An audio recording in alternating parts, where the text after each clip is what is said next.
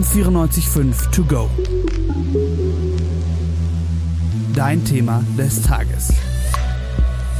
Ich saß letztens in meinem Hörsaal und habe mich ein bisschen umgeschaut und habe gemerkt, dass von 300 StudentInnen gerade mal drei andere so aussehen wie ich. Mit wie ich meine ich People of Color sind. Und ich muss sagen, ich war direkt schockiert und auch ein ungutes Gefühl hat sich in meinem Bauch breit gemacht. Ich habe mich irgendwie nicht mehr so dazugehörig gefühlt. Und als ich zu Hause war, wollte ich das im Internet dann recherchieren und habe aber nichts gefunden, weil ich habe mir die Frage gestellt, bin ich der Einzige, dem das so geht? Ist das Zufall, dass genau in meinem Studiengang eine extreme Minderheit darstelle? Oder geht das anderen genauso? Und gerade weil ich im Internet nichts gefunden habe, habe ich eine Freundin gefragt, nämlich Glorian. Sie ist Mitgründerin von Black Lives Matter Konstanz und ich wollte wissen, wie es ihr so geht. Denn sie studiert Jura und französisches Recht an der Universität in Mainz. Mein erster Tag an der Uni nach Corona, als wir endlich in die Hörsäle durften, und ich mich umgeguckt habe und nur blonde Köpfe gesehen habe, blond und braune Köpfe und ich mir dachte, wo bin ich hier gelandet? Warum ist keiner schwarz? Dann habe ich aber irgendwo ganz hinten habe ich eine andere schwarze Person gesehen, mit der ich mich dann auch direkt connected habe. Aber äh, seitdem ist wirklich eine Seltenheit, dass ich da schwarze Menschen sehe in den Hörsälen ich muss sagen, da fühlt man als Betroffener direkt mit. Man kann sich in die Lage hineinversetzen und es ist irgendwie auch nochmal krasser, das von einer anderen Person zu hören, als wenn man selber darüber spricht. Ich bin also nicht alleine, habe ich dann festgestellt, und es scheint doch ein größeres Problem zu sein. Ich habe mich an dem Moment sehr unwohl gefühlt und nicht zugehörig. Und mich hat dann natürlich auch interessiert, wie sich Glorian gefühlt hat. Es ist auf jeden Fall nicht schön, dass man so alleine ist, kind of, kann man so sagen, weil mit weiteren schwarzen Leuten im Studiengang hat man eine komplett andere Studienerfahrung, meiner Meinung nach. Also wenn es mir so geht, wenn es Glorian so geht, dann glaube ich, kann man definitiv sagen, dass es ein großes Problem ist. Und Glorian hat ja auch angesprochen, dass die Studienerfahrung mit anderen Schwarzen deutlich besser gewesen wäre für sie. Da stellt sich natürlich die Frage, okay, geht das überhaupt in Deutschland? Kann man eine Studienerfahrung haben, in der wirklich Diversität groß geschrieben wird? in der Diversität von A bis Z gegeben ist. Und dann habe ich jemanden gefragt, der das zumindest mal versucht hat, nämlich eine weitere Freundin, und zwar Grace. Sie ist auch selbst POC und in verschiedenen gesellschaftskritischen Organisationen tätig, unter anderem die TANG, The African Network of Germany. Sie wollte unbedingt ein besseres Studienerlebnis haben und hat dann überlegt, hat sich Gedanken gemacht. Und ich habe sie dann gefragt, wie ihre Lösung aussah und was für Gefühle bei der Entscheidungsfindung mitgeschwungen haben so ein Grund, warum ich an diese private Uni gegangen bin. Also klar, ich habe ein Stipendium bekommen, sonst könnte ich mir das nicht leisten. Aber zum anderen halt einfach, weil, ähm, genau aus diesem Grund, weil ich das Gefühl hatte, ich würde in einer öffentlichen Uni, also ich weiß nicht, so nicht untergehen, aber ich hatte halt das Gefühl, dass ich genau die Probleme, die ich in meiner, ähm, im Gymnasium schon hatte, mit Diskriminierung, Rassismus, dass es halt da genau weitergehen würde, beziehungsweise vielleicht noch schlimmer sein würde. Mittlerweile weiß ich nicht, ähm, ich glaube, Rassismus gibt es überall, privaten Uni, öffentlichen Uni, äh, Unis, aber ähm, das war halt so der Grund, warum ich gedacht habe, okay, kleine Uni so äh, ist vielleicht ein bisschen, oder beziehungsweise internationale Uni ist vielleicht ein bisschen diverser als eine andere. Und es ist doch traurig, dass äh, ich so gedacht habe irgendwie und so dachte, ich muss jetzt irgendwie Geld zahlen, um mich sicher zu fühlen. Es ist extrem krass zu sehen, dass Menschen sich solche Gedanken machen. Und es ist auch krass, dass es bei StudentInnen nicht aufhört, sondern bei Dozenten weitergeht. Ich kenne an meiner Uni nicht einen einzigen Dozenten oder Dozentin, die nicht weiß ist. Und das geht über die Uni hinaus. Die Uni ist nicht der einzige Bildungsort, wo mir das aufgefallen ist.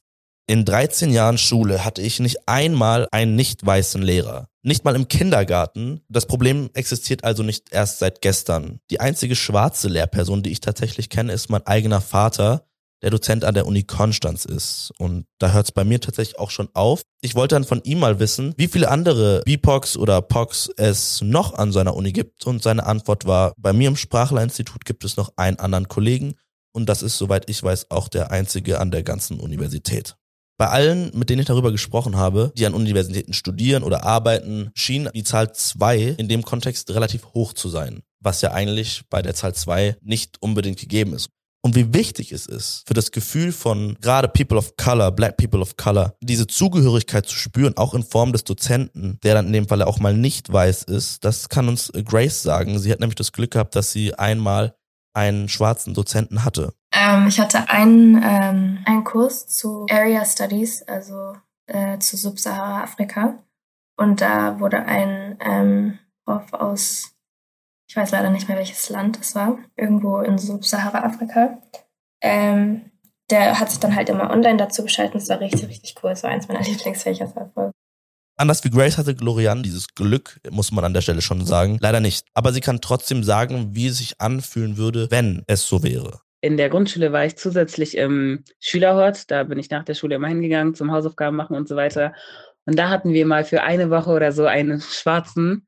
Und ich weiß noch, wie glücklich ich war. Ich habe immer nur mit ihm gechillt. Ich war, ich war richtig hin und weg von ihm. Und das, das war, das ist so eine Sache, wo ich mich bis heute daran erinnere. So enthusiastisch, wie die beiden darüber reden, zeigt eins dass es wichtig ist. Und gerade das Thema Identifikation ist wichtig. Nicht nur für People of Color oder Black People of Color, auch für weiße Menschen ist das wichtig, denn alle profitieren am Ende des Tages davon, wenn wir vielfältig sind an unseren Universitäten, aber auch ganz allgemein in der Gesellschaft. Es hat also eigentlich nur einen positiven Side-Effekt neben allen Tätigkeiten eines Dozenten oder einer Dozentin, wenn er schwarz ist. Er kann nämlich einfach auch mal einen anderen Blickwinkel mit reinbringen und bisschen von diesem eurozentrischen Blick abwenden. Natürlich ist es nicht die Hauptaufgabe, aber aufgrund einer weiteren Kultur, die man in sich trägt, hat man automatisch einfach andere Perspektiven als Menschen, die ihr ganzes Leben in Deutschland verbracht haben und keine andere Kultur wirklich so richtig kennengelernt haben. Und wenn man dann weiß, dass Repräsentation für alle eigentlich ein wichtiges Thema ist, ja, dann stellt sich mir die Frage, warum das eigentlich nicht der Fall ist. Warum gibt es keine Vielfalt an Hochschulen? Die Frage habe ich mir gestellt und Glorian hat dazu eine ganz klare Meinung. Ich bin mir sicher, struktureller Rassismus spielt auf jeden Fall eine große Rolle. Institutioneller Rassismus. Schwarze Studenten haben es schwerer, allein ihr Abi zu machen. Sprich, ich kenne Menschen, beispielsweise auch Verwandte und Freunde von mir in Konstanz, die auf die Hauptschule geschickt wurden, ohne dass das wirklich Sinn ergeben hat, weil sie eigentlich von der Leistung her aufs Gymnasium es geschafft hatten, hätten, aber dann sind sie auf der Hauptschule gelandet. Für Menschen, denen beide Begriffe jetzt nicht bekannt sind, was eigentlich auch schon ein Problem ist, aber da komme ich nachher nochmal zu, kurze Weiterbildung und Zusammenfassung. Bei strukturellem Rassismus handelt es sich sozusagen um Routinen, durch die schwarze Menschen oder People of Color überdurchschnittlich oft benachteiligt werden. Beispiel in der Schule, wenn es um Versetzung von SchülerInnen geht. Mit institutionellem Rassismus werden ebenfalls rassistische Strukturen äh, beschrieben, aber in Institutionen wie Unternehmen, aber auch oft staatlicher Ebene, siehe Beispiel USA oder Südafrika. Da wird eben unterschieden in schwarze oder weiße Berufe, oder wie das früher war in Toiletten für Schwarze oder für Weiße. Und selbst heute sieht man noch in Amerika, dass der Ballungsort von schwarzen Menschen in einem Wohnort ist und weiße Menschen nicht unbedingt auch dort wohnen. Dass es keine Verschmelzung von den beiden Hautfarben im Thema Wohnen gibt, sondern dass es ganz klar immer noch irgendwie abgegrenzt ist. Gut, jetzt werden die Begriffe damit erklärt. Nicht geklärt ist allerdings eine Lösung. Wie kann man dieses Problem bewältigen? Wie kann man dieses Problem beseitigen? Ich denke im ersten Schritt jetzt an die Hochschulen. Natürlich muss am Ende des Tages weitergedacht werden und es muss auf die gesamte Gesellschaft projiziert werden. Aber auch Glorian findet, dass, um dieses Problem zu bewältigen, ganz früh angesetzt werden muss. Dass Kinder schon im Kindergarten, auch wenn sie vielleicht noch kein Deutsch können, dass sie dann Unterstützung bekommen, die deutsche Sprache besser zu beherrschen und dass die fehlende Sprachkenntnis kein Kriterium ist. Man muss die Lehrer schulen, schon in der Grundschule, man muss die Erzieherinnen und Erzieher in Kindergartenschulen, dass schwarze Menschen, schwarze Kinder nicht in gefühlt jeder Hinsicht gestoppt werden und genauso aufgrund ihrer Leistungen aufs Gymnasium können wie andere Kinder auch. Und dann müsste man definitiv Angebote schaffen für Schwarze in den Unis, weil die Schwarzen, die es gibt in der Uni, die äh, kennen sich ja dann meistens nicht, weil man eine von 20.000 ist und dann wenn man sich da mal per Zufall sieht, lächelt man sich an und so, aber wenn wir beispielsweise so irgendwie Hochschulgruppen haben, Black Empowerment, I don't know what, dann würde das auch dazu beitragen, dass wenn ich zum Beispiel, wenn ich mich beworben hätte, jetzt hier in Mainz und gesehen hätte, es gibt so eine Hochschulgruppe, die heißt irgendwie Black Empowerment, irgendwie sowas, keine Ahnung, ich wäre direkt hingegangen und das hätte mein Uni-Erlebnis generell auch anders geprägt. Und ähm, wenn man auch Repräsentation schafft, wenn es Lehrer gibt, die mehr Lehrer gibt, die schwarz sind, mehr Professoren gibt, die schwarz sind, dann mehr ErzieherInnen gibt, die schwarz sind, dann sehen es die kleinen Kinder und denken sich, boah, ich will auch, ich will auch Lehrerin werden, ich will auch äh, Professor werden, ich will auch Polizist werden und so weiter und so fort. Und dann führt dieser Bildungsweg sie automatisch auch auf die Uni. Gut, jetzt sind mehr Repräsentation und mehr Angebote für BIPOX oder POX. Das sind eine Sache. Die andere Sache, die Grace wichtig findet, ist. Ich würde sagen, dass es halt notwendig ist, dass äh, weiße Menschen ähm, sich diesen Themen öffnen. Weil schlussendlich, ähm, es gibt ja schon so viele Quellen, ähm, die jeder Person da draußen lesen kann und sich weiterbilden kann ähm, und darüber lernen kann. Das heißt, dieser Austausch ist ja schon lange gewünscht. Ähm, es ist nur eine Frage von Wille. äh, möchte ich mich jetzt damit befassen? Aber ich glaube halt, das ist immer das Problem mit Privilegien, dass man halt, ähm, Privilegien sind so ein bisschen unsichtbar, also man sieht die nicht so, man äh, merkt gar nicht, dass man die hat. Deswegen ist es für einen auch vielleicht nicht so die Priorität, jetzt äh, jedes Wochenende auf eine Black Lives Matter Demo zu gehen. Aber wie gesagt, der Austausch könnte schon stattfinden, aber Menschen müssen sich dafür interessieren und es ist schade, dass man immer irgendeinen Incentive, ich weiß nicht, wie das auf Deutsch heißt, braucht, also immer einen Auslöser braucht, so wie der Mord an George Floyd zum Beispiel. Genau, also ich würde sagen, es ist dann möglich, wenn halt sich weiße Menschen für das Thema öffnen und zum Beispiel eben an Critical Whiteness Workshops teilnehmen. Wie gesagt, gibt es ja viel. Ähm, ich biete ja auch zum Beispiel an.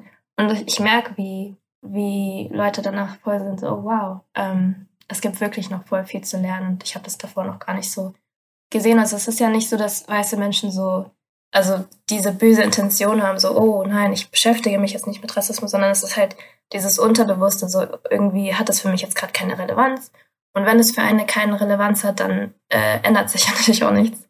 Äh, und dann sind wir halt in diesem Circle, ähm, weiß nicht, wie das auf Deutsch heißt, aber so Status Quo, dass halt alles so bleibt, wie es ist.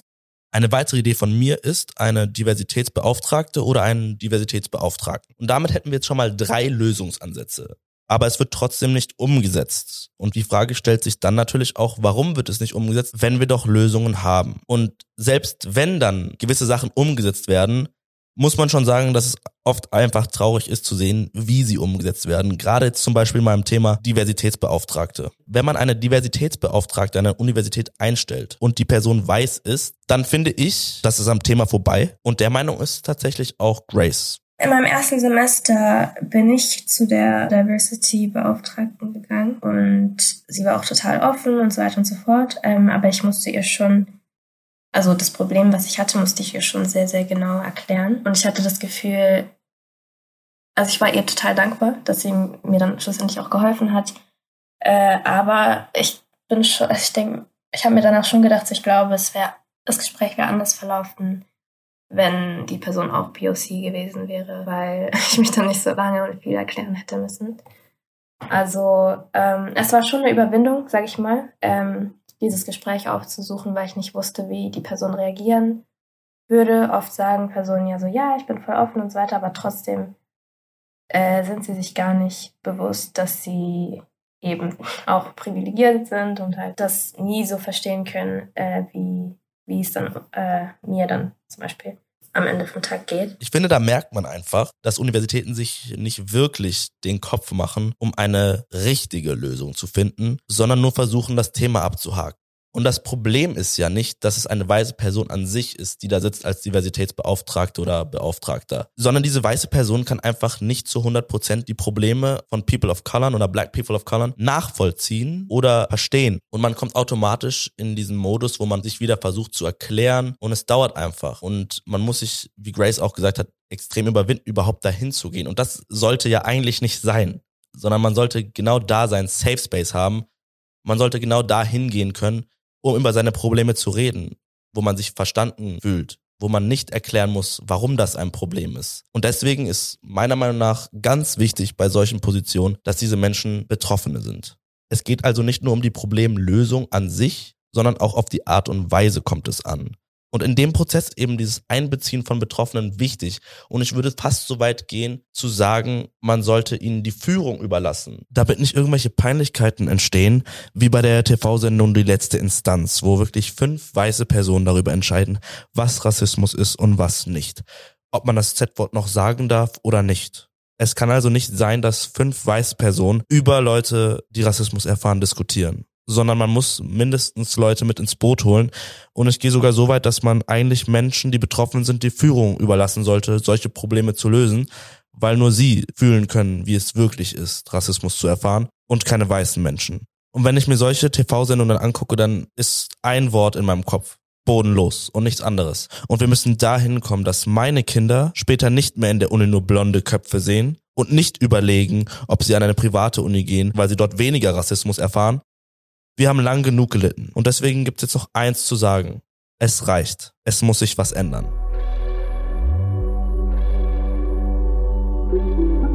M945 to go.